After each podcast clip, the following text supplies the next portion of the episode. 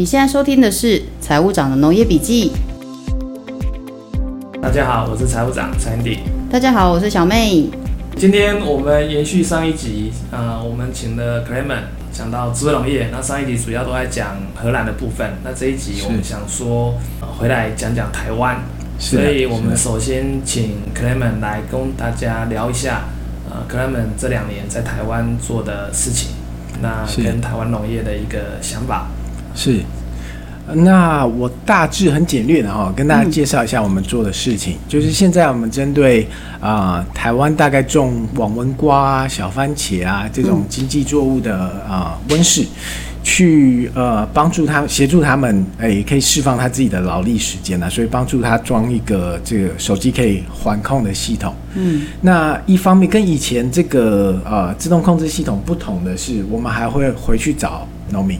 也就是可能我们过了一个产季，带着这些数据资料啊，找农民讨论，就是说，哎、嗯，你的其实遮阴网啊，或是这个呃降温效果还可以再更呃，就是这个提升，对对对，嗯、还可以更适合这样作物生长的环境一些。哦、那既有这样的讨论，其实他们慢慢可以呃去靠近这种哎，就是像荷兰这种半导体式生产的概念，由数据来啊。呃诶、欸，这个判别他所有的经验，也就是说，他本来是靠经验走进去，靠他他的体感来去做环控的。对，但现在其实更多的是你要从植物的角度出发，嗯，在不同的生长季，它搭配不同的这个呃，我们叫水肥光热啊，这个它怎么去做一个最好的调配？那其实它是一个很科学化的分析。那我们其实正在做这样的服务。呃，所以呃，一般来说，像植物种类就刚提的啦，网纹瓜、番茄、小黄瓜，嗯，呃，有机叶菜类等等。是那呃，主要针对像呃温室的呃种植业者。那近期今年开始，其实也针对像养猪啊这些室内养殖也提供。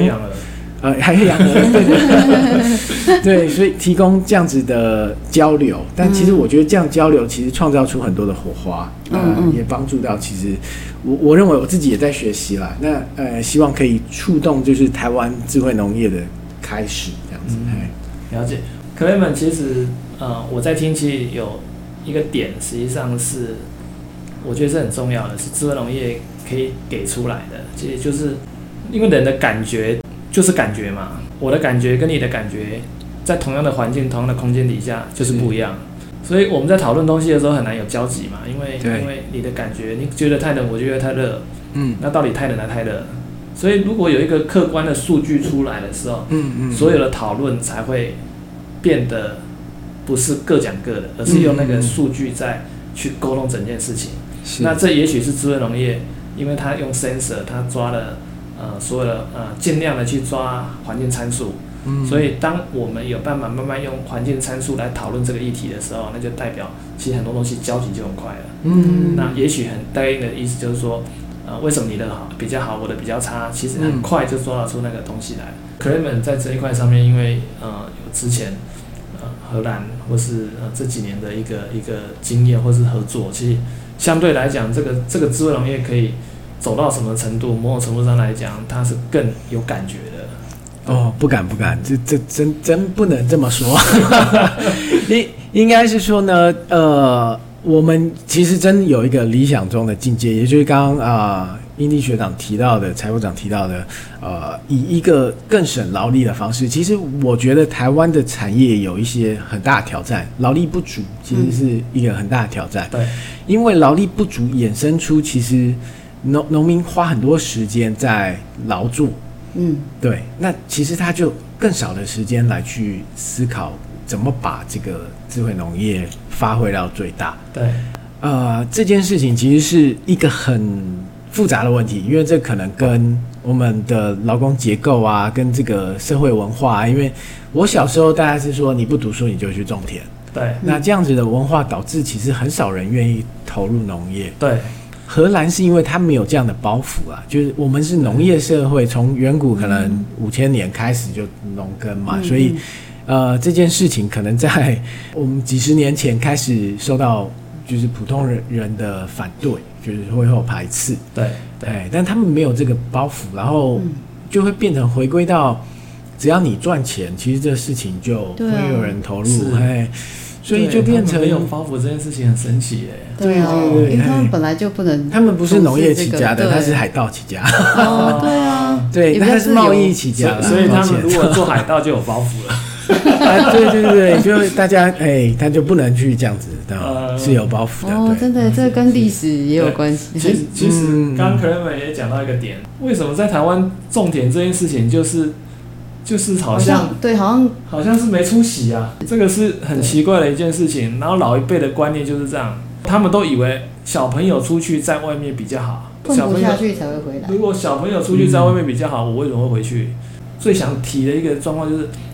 啊，好，例如说你在工厂，工厂一个月的薪水啊，三万到四万，好了不起，更厉害的四万到五万，嗯，然后问题是你要在台北买一个房子，你要养一个家，嗯，那如果你老婆就是说，呃，有一些呃太太就是说还不是双薪是单薪的时候，嗯，这个小朋友在台北哪会哪会比较好啊？生活品质，对啊，可是你看哦，我现在在我现在在云林乡下隔壁村有一个在专门在。开推土那个推土机的，嗯，那个超抢手的，他他他那个一天出去就七千块，哇塞，那就看他要不要出去赚而已。是的，对啊啊，所以所以如果你你是活在荷兰，你就不觉得农业是包袱，嗯，可是你在活在台湾，农业就是包袱，这个是一个很奇怪的事情，所以所以某种程度上很多的。东西其实不是本质上那个样子，而是因为你被它、你的环境也好，或是你的一些东西限制住了，所以就变成那个样子。了。但我我自己感觉，就是现在的年轻人有、嗯、有不太一样的想法的。对对。因为我自己，尤其是近期，因为我比较常接触到农业了嘛，就我觉得反而越来越多，我自己感觉年轻人其实已经。呃，不会是觉得说，哎、欸，好像你回去做农业就是一件好像很丢脸的事，但是长辈可能还是会有啦。对。对啊，嗯，是，其实哦，我觉得善农本身的大目标就是帮助这些年轻人赚钱，嗯嗯，因为这样子他就能改变啊、呃、这个产业很多，因为大家也在看嘛，就是呃，其实你回到乡下，其实赚的搞不好比科技还多，那就会跟荷兰一样蓬勃发展起来。回农这件事情，某种程度上来讲，呃。第一个当然是一定是有想法嘛，嗯，那只是那个想法里面，也许要多一点点的是想到规模这件事情，什么样的规模才可以啊养得起你，或是什么样的规模对应的是什么样的种植条件？所谓种植条件是指你的，我讲的不是植物，而是说呃，例如说。一个要你要一个人下去做这件事情，他至少就是要五分地，因为一分地的收入是多少，所以五分地的收入是多少。嗯、那如果你今天所想的是说，考虑到智慧农业，你希望的是一个更啊、呃、现代化，或者是说更轻松的，嗯，某种程度更轻松的管理模式，那也许那就更需要不是五分地的，那也许是一甲的。嗯、啊，啊，这个时候你就要去思考说，你怎么样去啊？呃拿到这个一甲，或是你的获利怎么样去支撑你去赶快拿到这一甲，嗯、这些东西一起思考下去之后，呃，去回笼这件事情，某种程度上来讲才会更更不那么辛苦啦。我觉得哈，首先假设青农回农，一定要听财务长的农业笔记先。哦、对 这件事情可以帮助你们先搞清楚这个产业，算清楚这笔账。回乡这个。其实跟创业也也有类似啦，因为其实你是对啊，对，做一件全新的事情。是。那当然，有些人可能呃家里本身有地啊，或是他本身呃上一代从农，嗯。但是对我来说，这其实你还是会以一个新的方式在经营的农场。对。那呃一般来说，还真的就是要看规模来请人，因为呃如果你把这笔账打开，对，有大概。三分之一或一半左右的经费都是人力开销。嗯，那其实我讲说，现在农业刚刚有提到了，就是缺人。农业假设你规模不大啦，你只有一两分地的温室，他赚的其实都是劳力的钱。嗯，就假设你一起合作啦，大家分，那钱就会变得，诶，对，蛮少的。农业其实它是要熬的，因为它跟科技业不太一样。科技业是说你的。技术积累可能到一定程度，因为竞争啊，因为市场变动啊，譬如说，你可能本来是做呃任天堂游戏机，但手游起来，你突然就死了。哦哦，对。但农业它不会，就是你只要吃苦，前面这个部分，嗯，对啊，你融合科技啊、农业等等的经验都是你的，因为渠道在农业这件事情是你只要有稳定大量、一定规模的生产，渠道一定是你的。我不会因为，譬如说我是 Costco，嗯，那我给你买，然后因为哎隔壁他可能。有三分之一这个番茄它是不错的，然后我就跳去跟他买。其实不会，嗯、那这也是为什么荷兰可以稳固它的销售渠道的原因，是因为它很规模化，它的品质单一，它可能某一些番茄没有台湾的甜，或是台湾长得大漂亮，嗯嗯，但是它可以一次三点八公顷，可能好几十万颗都长一样，对、嗯，哎、欸，那所以渠道当然喜欢跟他。合作买他的东西，又稳定。对对对，他很难。其实，我觉得现在是一个转折点，因为啊、呃，人在换，气候在换，气候变迁。对对对，对。那啊、呃，政府补助也在推，等等。呃，天时地利人和，在给这个产业一个。创新的机会，嗯、对对啊。那但是假设你太晚投入了，我个人看你可能你十年后才选择我要加入智慧农业，嗯，那时候其实渠道已经被一些经营不错的农场占据了，你很难切入了。对，真的有听到这一集的，赶快写 email 给我们，可以同时跟两位合作。是啊是啊，我们的志向就是让你赚钱。对啊、真的。那个刚刚 Clement 讲的，我也再分享一下。嗯，对，所以。第一个农业的特色里面，就是它品相非常多。你就算是种好番茄好了，它也还有分好多种不同番茄嘛。对的，你只要挑一种，嗯，然后你挑那一种，你在那边熬五年，专精的，嗯，对，专精到什么程度呢？专精到你的育成率，在我们我们畜牧业叫育成率嘛，嗯啊，哎，在在植物叫什么？就是呃，植物它有叫良率，对吧？良率跟产量，对对对啊，简单讲就是只要你做到你的产量比。一般的平均值，然后你就多个一层，这样子就够了。那你去想一件事情，嗯、接下来会发生什么事吗？就是反正你只要每次都比人家多一层，这个功夫就在你手上啦。嗯嗯、啊。然后所以所以外面外面价格涨，反正你你多那一层嘛。然后外面价格跌跌到它赚不了钱了，你还赚一层哦。嗯。那重点是它不会再往下跌了，因为它已经跌到其他人都不中了，你还在赚那一层哦。嗯。所以你永远不会亏钱哦。这个是农业一个很很特别的地方。那农业的每一项东西的产值，也许也不用多高嘛，五亿、十亿就好了。嗯，那你专精在一个东西，五亿、十亿，你拿个百分之十也五千万了嘞。嗯哼，那你够你养一个小团队了。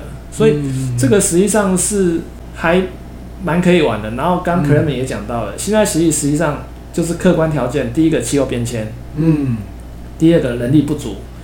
这两个东西其实让传统的种植养殖模式都没办法去应应。对，嗯，所以这个时代很自然的就是一个说你能不能拿一个新的工具，那这个新的工具在我们两个定义里面没有没有错，我们某种程度上来讲都是定义智慧农业这个东西。那你花几年的时间把那个那个 know how 累积起来，那你把它调到它就是到了一个呃产值、育成率各方面比。一般的高一点，那基本上来讲，这件事情你就是这样稳稳的啦。嗯，那反过来讲的意思就是，台湾在这十年、二十年里面没有发展出一些在农业上面的所谓的真的有竞争力的企业。那某种程度来讲，台湾在农业这一块，嗯，好像就要靠进口吗？不是不是，就是应该说在生产 生产这一段啊，因为台湾育种还是比较强嘛，对啊，所以是是，所以也许。生产这一段的空间就会小一点，我就很担心说，就是会不会我以后我女儿就是都要吃那个进口的食物这样。但如果现在这个时间是一个契机，就是哎，大家也意识到那个粮食危机也好啊，或者是这些观念也慢慢建立起来，那我们台湾感觉上好像可以哎提升更多的产量，是这个意思吗？是。所以我希望我们下一代还是可以就是尽量吃到 Made in Taiwan 的那个农作物这样子。是对啊，特别重要。那个我我还是觉得今天听完之后，我好想要呼吁很多年轻人，就算你们只是有问题，我觉得也都可以 email 给我们，然后我们可以来讨论。对对对，对啊，对，没错。好，那我们这两集算是很谢谢 Clement，我真的很对啊，好感谢哦。对对对，我觉得我们这里只是开头啦，就是所谓开头指的是说我们呃，也许后面呃也。有我们呃聊一些比较大方向，后面有机会可以有一些更更更细致的一些讨论都不一定了。那至少我们现在这两集，我们大致上把智慧农业稍微的也算呃跟大家做了一些介绍，也包含荷兰这样子。嗯、对，那我们谢谢 Clement。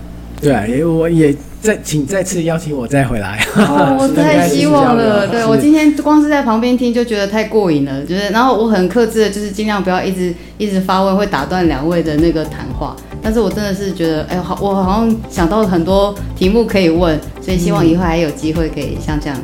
当然的，谢谢，谢谢，谢谢各位们，谢谢执行长，谢谢。好，财务长的农业笔记，我们。下次见喽，拜拜，拜拜，拜拜。